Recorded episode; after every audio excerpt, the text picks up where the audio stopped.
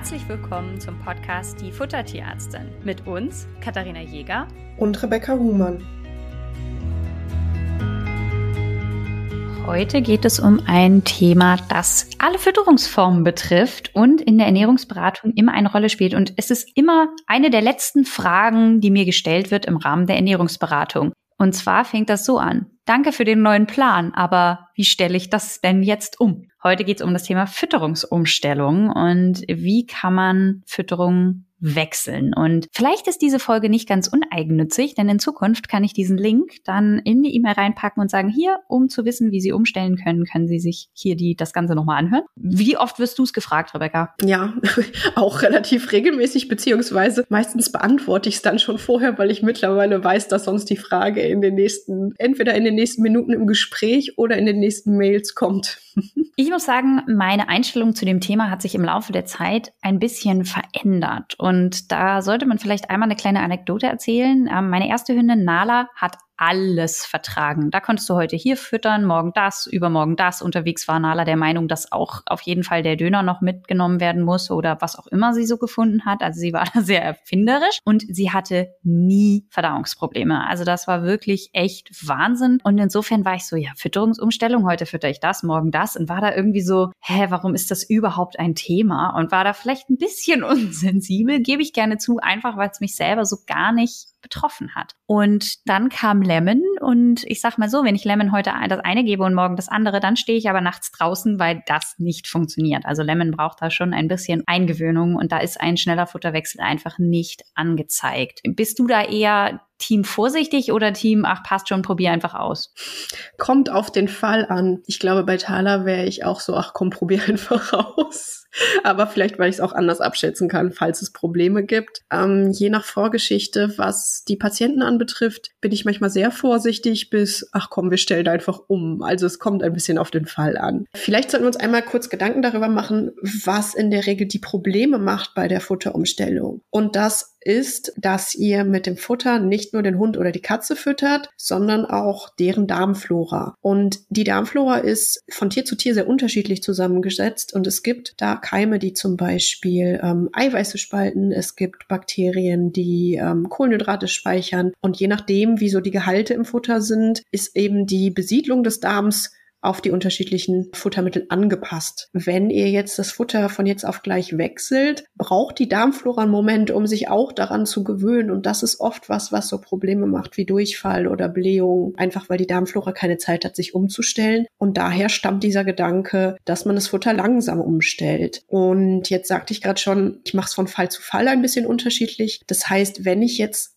in Anführungsstrichen krass umstelle. Also zum Beispiel, wenn das Tier eine Barfration hatte, völlig ohne Kohlenhydrate und soll jetzt ein Trockenfutter bekommen mit einem hohen Kohlenhydratanteil, dann würde ich es auch eher verschneiden und Schritt für Schritt umstellen, dass die Darmflora sich langsam umgewöhnt. Wenn ich jetzt einen Hund habe, der von oder eine Katze habe, die von dem einen Trockenfutter, was eine relativ ähnliche Eiweißfett- und Kohlenhydratverteilung hat, wie das andere umstelle, muss man, glaube ich, nicht so oder muss man in vielen Fällen nicht so pingelig sein. Wie machst du's? Genau, also ich habe auch einige Fälle, wo ich tatsächlich drei Rationen rausgebe. Zum Beispiel Klassiker ist, ich habe eine Fertigfutterration, eine Kombiration und eine Kochration. Und da können die Besitzer gerne auch, sofern es vertragen wird, zwischen diesen beiden oder diesen drei Rationen miteinander variieren. Da achte ich aber dann einfach drauf, dass Kohlenhydrat, Fett und ähm, Proteinanteile in allen drei Rationen sehr ähnlich sind, so dass das keine Probleme gibt. Oder was ich halt auch manchmal sage, ist, ihr könnt natürlich die Kohlenhydratquelle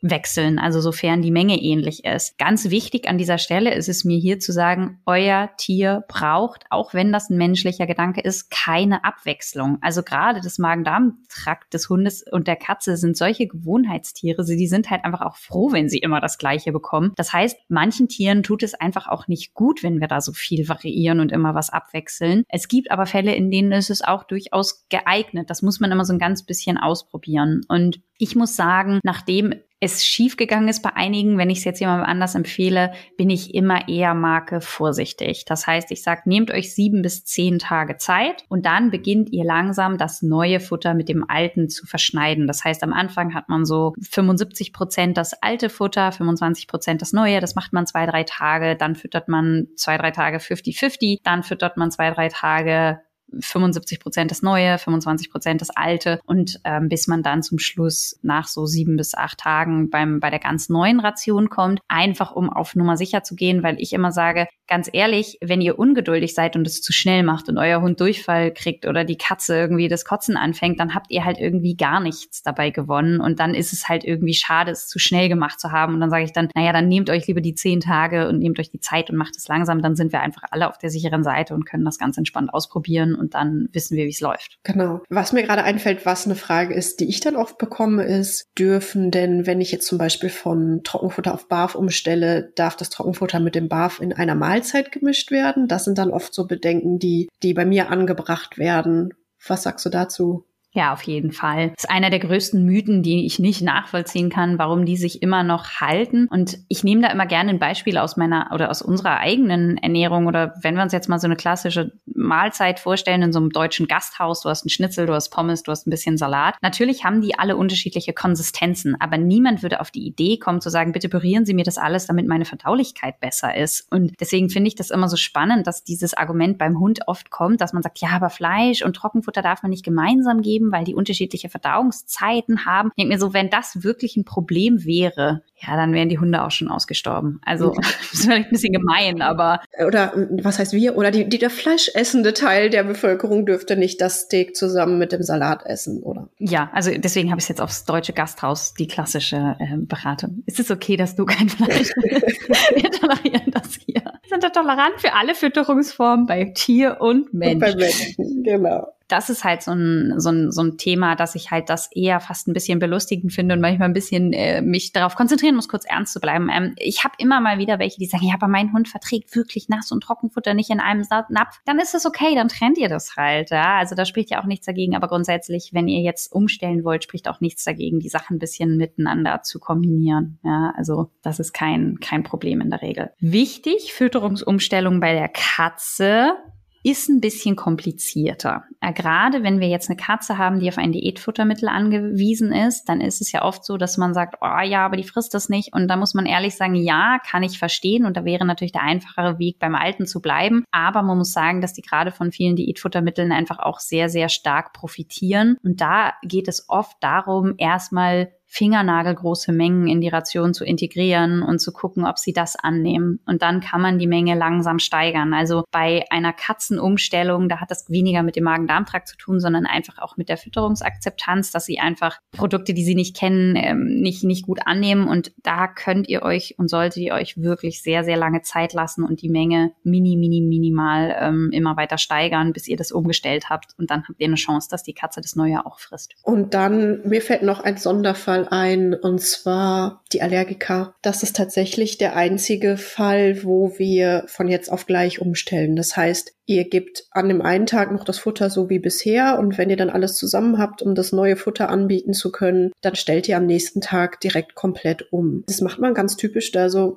weil immer so ein bisschen der, ja, das Bedenken besteht, dass eben durch die Futtermittelallergie eventuell ähm, eine Darmentzündung getriggert wird und das weiter die äh, Entstehung von neuen Allergien begünstigt. Und deswegen stellt man bei den Allergikern, mischt man jetzt nicht die neuen Zutaten mit den alten Zutaten, sondern macht es da wirklich abrupt von jetzt auf gleich. Und natürlich könnt ihr dann im Zusammenhang mit der Futterumstellung bei den Tieren eventuell sowas wie Durchfall oder Blähung oder sowas beobachten. Das würde man dann aber aussitzen und für zwei bis drei Wochen beobachten und dann sollte sich das legen, wenn die Magen-Darm-Probleme alleine durch den Umstellungsprozess ähm, begünstigt werden. Ähm, davon nur ab, dass es sein kann, dass es sich nicht beruhigt, falls die Zutaten nicht passen, aber das ist so ein bisschen anderes Thema. Nur für euch eben, das sind die Sonderfälle, wo man wirklich nicht vermischt, sondern von heute auf morgen umstellt. Genau, und ansonsten Mengen langsam steigern. Ähm, also gerade so Kohlenhydrate oder so bietet sich eben an, auch die Mengen langsam zu steigern und einfach, also mein Tipp für die Fütterungsumstellung ist einfach, habt das Endziel im Blick. Ja, also das, wo ihr hin wollt und nicht, ja, das muss jetzt sofort alles klappen. Ich bin selber ein sehr ungeduldiger Mensch. Ich kann das vom, vom Ding her total verstehen. Aber glaubt mir, man bereut es dann. Also macht lieber einmal zu viel, einmal zu langsam. Nehmt euch lieber einen Tag zu viel Zeit als einen zu wenig, weil wichtig ist, dass es am Ende funktioniert. Und insofern eins nach dem anderen. Genau. Viel mehr gibt es eigentlich bei der Fütterungsumstellung nicht zu berücksichtigen und äh, probiert es einfach mal aus. Wir haben auch bei Instagram noch eine kleine Grafik, wo man so ein bisschen sieht, diese Fütterungseinteilung, dass man sich das nochmal irgendwie ein bisschen vorstellen kann mit so klassischen Tortendiagrammen. Wir drücken euch die Daumen, dass bei der Fütterungsumstellung alles gut geht und ihr viel Freude an den neuen Rationen habt. Bis dahin. Bis dann.